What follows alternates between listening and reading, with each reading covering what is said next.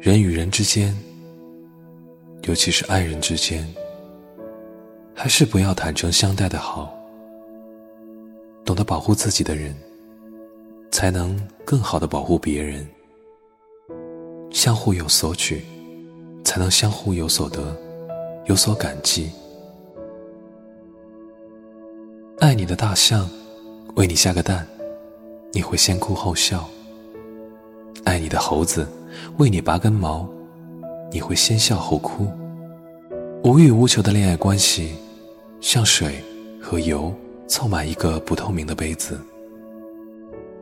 所谓圆满和谐。